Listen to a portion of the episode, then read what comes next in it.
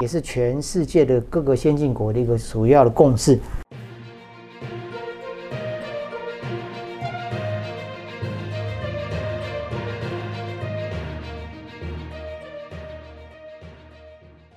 你是第一次收看本节目的观众朋友们，一定要帮我们订阅跟开启小铃铛，这样才不会错过我们新影片上传的通知哦。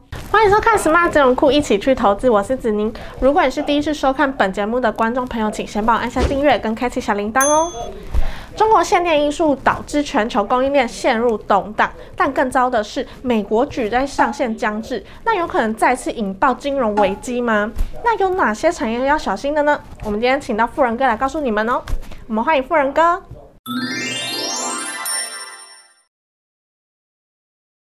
Hello，富人哥你好。哎，子宁好，小伙伴大家好。那最近市场动荡不安，跟限电脱不了关系，那为什么中国要限电呢？好。呃，其实这个限电哈，就只是很单纯的，就是在中国的部分，因为它之前就是在讲一个所谓的十一长假的部分哈，它要让这空气好一点。还有就是说，它跟澳洲有一个所谓的摩擦啦，就是那个的散装轮，尤其是在煤炭部分，它不给你卸货。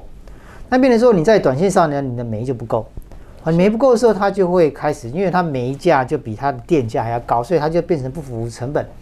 那你在后面的时候，其实也看到说，它已经开始在开放这个散装轮开始卸货，所以在最近一波呢，我们也看到散装轮这个部分呢，也在做一个反弹。那你限电的部分，其实这个是长线呐，长线来看的话，就是大陆本身呢，它现在开始在能源双耗，就是说你在耗能的部分的工业区，它开始给你降载。为什么？因为它在二零二二年初。有一个冬季奥运，但你冬奥的部分，你总不能说空气污染到这个选手没有办法去滑雪啊，没办法去比赛。是。那所以说，它一定会开始做一个限电。那这个限电呢，从 Q 四开始，就是二零二一的 Q 四到二零二二的 Q one，它持续做。那你中间的过程里面，就会希望说绿电可以上来。可是绿电其实已经在装了，那只是因为它在冬天的时候，因为日照不够，你太阳能部分就会比较少。可是呢，它就会是一个装机的旺季，就是说你开始在准备这个过程嘛。那你这个所谓的风力发电的话，其实大概就是东北季风，那也是就是离岸啊，或者是说在 inland 或者是 offshore 的部分，那这些其实都有在做，可是还是一样缓不济急。那所以说我们长线来看呢，大陆这边就是在限电，在做一个零碳。那这个零碳呢，也是全世界的各个先进国的一个主要的共识。所以说在后面会有一些的所谓的衍生的商机啊。在节能减碳里面，最重要是走一个所谓碳权交易，就是只要是跟林木有关的，林木就是属于森林啦、木材啦，好这些有关的。像台湾很多造纸业哈，都有这个牵连的哈。那在这个部分，其实在二零零八年、二零零七年的时候就已经在讲碳权交易。是。那你在欧洲这边，他也在说，二零三零年就会开始全电动车销售，这个跟碳权交易、跟减碳有关系的。所以说，这个长线来看呢，我们可以再做一个所谓的存股的概念，就是说，今天如果说你有一个历史去做一个存股，就是现在开始需要把这些绿电的部分纳进来，那你变成说你去找这些可以去做一个长线交易，可以让你有稳定获利的，好，会比较安全。那富人哥刚刚讲到碳权交易，那这个商机这么的庞大，有什么个股可以帮我们留意一下吗？那大致上可以像是台泥啊，台泥是很台泥，不要看它只有水泥，其实在大陆部分它布局也是很深哈。那不管怎么样。其实它还是在跟碳权有关，尤其是在法人的部分，法人一定把台泥当做首选，它也是权重嘛，是它的成分股，就是你在存股票的时候，什么台泥啊、台塑都可以考虑。正荣、华子，可能以前你没有去理它了，可能以前都完全不注意，可是未来的这个所谓的碳权，你一定要把它留意。嗯，那你中钢就不用讲了，中钢以前二十块你不买，现在三十几块。要不要买？我认为还是不要，因为中钢呢就很固定，它的股价其实是非常非常稳定，除非说你喜欢它的股东会纪念品，对，它每年都给的不错啊，纯股票 OK 都可以，尤其是纸类碳权，像我刚刚讲台泥、台塑、正隆、华子、中钢，这都 OK 的。那如果短线交易的话，我觉得暂时先不要。好，现在是趋势向下啊，因为这一波里面在下跌的过程里面，从九月份开始就没量，因为大家回去上班了，就没办法在家里玩当冲啊，就要去上班了嘛，乖乖去上班，量就没有了。那你又没有量又下跌，那叫趋势不变。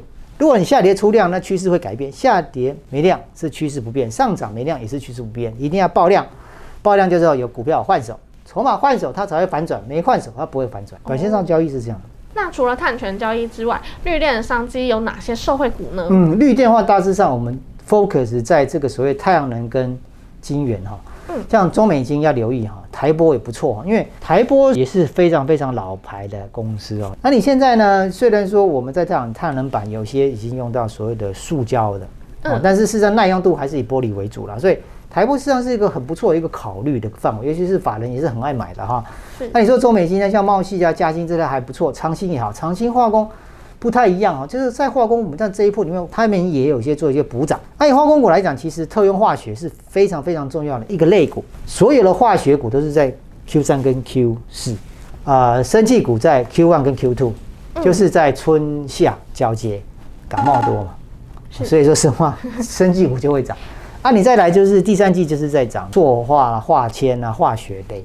那你现在已经到第四季，理论上应该是在走电子，可是因为电子股我们前面在去年年底跟今年年初已经反映的，因为大陆的转单呐、还有这个疫情的关系呀、我们的电子已经涨过一波了，所以说再来这电子股不太能碰啊，可以准备来做一个长线投资，但是短线上价差会不好做，除非说你是做空，那还可以。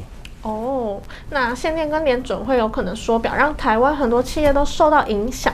那有哪些是在未来会有疑虑的呢？啊，疑虑就刚刚跟各位讲了，就是电子股份一定会冲击最大，因为它业绩不成长不再，是因为它第一它没办法做过度消费，因为它不发钱；第二个，你缩表之后，全世界的钱因为被收走了，它会做资产重估，风险性资产跟无风险性资产，无风险性资产就是零息债券，然后零息债券现在已经开始慢慢的变贵喽，因为钱变贵了嘛，钱变贵了，那它就会回去。那你这个风险资产就哎，这个好像已经不足以满足我大概二到三个 percent 的收益，那我要追求到四到五趴，或是零息债券无风险利率，哎来到两个 percent，那他就把他这个股票的钱呢抽回去到无风险这个部分，无风险这部分是美国国债的部分，它抽回去的过程里面，你股价就会下跌，这是全球性，全球性都要跌，所以为什么你看到台积电之前到六百六，现在五百六，掉一百块，可是问题是业绩还是一样啊？为什么？这叫资产重估。这个你挡不住的啦，你就算是台湾光谷去护盘，它也不可能护一兆嘛，掉下来自己再买就好了嘛，它干嘛要护盘？要护盘也是来到来到一万二、一万三、一万六，你想要护盘不可能的啦。之前来到一万七，一万七跌到一万六，也不过才跌一千点，它怎么可能会负？连十个 percent 都不到，台股是绝对不会护盘的。那除了债务上限之外，联总会缩表也是市场不确定性之一吗？啊，没有，这是应该是确定的，是一定会退的啦，哦，一定退。是那只是退的很快就跌得很快，退的很慢就慢慢跌，所以等于是说你再怎么去算、怎么去看的时候，资金被收回，那你成长性不在，那你等于说你未来到明年的 Q one，其实这个市场是属于一个偏空，股票市场往上推要用钱去买的了哈。嗯，你手上只要有股票，你就可以卖，甚至于你还可以借券卖出，但是那是所谓的操作。但是正常来讲，你要有股票才能卖嘛。是。可是你要怎么买？你要有钱啊，你没钱怎么买？你没钱你只能看嘛，那是不是只能看到它跌？就这个意思嘛。那你散户在操作的过程里面，你要了解自己说，我今天来是来做存股票了，还是我来做价差？你来做价差，做多做空都可以。好，你就自己去找自己的操作逻辑。不要说我今天被套了，我就长线投资；被套我就存股票，你会挂掉了。为什么？你会被吓死。是。那最后请老师帮我们总结一下未来需要注意些什么吧。好，一样哈、嗯，你要投资你就投资，你要投机就投机。什么意思？投资就是说我今天股票掉下来，是季线、年线以下，慢慢的逢低买，哎，跌个十趴我买一张，跌个二十趴买两张，股价的高点往下算，这叫做投资。当然你要选零零五零或零零五六那一种，就是中一百啦、台湾五十这种绩优股了。那如果说你是做价差的，你就可以看盘的，你就照着你自己的原则。啊，价涨量增，沿着三日线、五日线去操作嘛，跌破三日线停损嘛，这边你就高利率过大，你也是一样是停损说做反向嘛，对不对？反向卖出或反向买进，这样就好了嘛。千万记得写在你的电脑旁边，告诉你自己，你今天来是要投资的，还是你要来投机的？